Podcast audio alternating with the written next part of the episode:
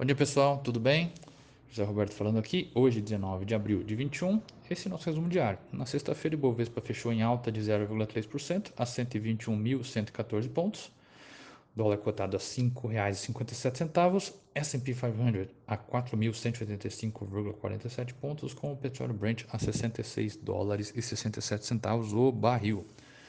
No Brasil, apesar da tensão nas negociações sobre o orçamento durante os últimos dias, o governo estaria caminhando para um acordo que preserve recursos da emenda de relator para deputados e senadores por meio de um veto parcial.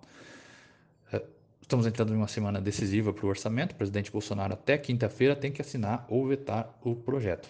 Ainda assim, o time de política da XP destaca que as indas e vindas no assunto ao longo do último mês teriam deixado a relação entre Congresso e Ministério da Economia em situação mais delicada. Internacional, a gente tem os holofotes sobre as relações entre Beijing e Washington, que ainda estariam se ajustando às novas dinâmicas após a eleição de Biden nos Estados Unidos. Destaque para o fato de que as duas maiores economias do mundo se comprometeram a cooperar para enfrentar mudanças climáticas.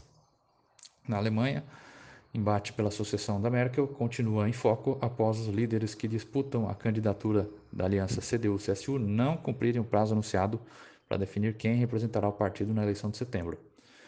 Nesta semana, o principal evento é a reunião de política monetária do Banco Central Europeu na quinta-feira, uma vez que os mercados devem monitorar se a atividade a autoridade monetária sinalizará ou não novos estímulos à zona do euro.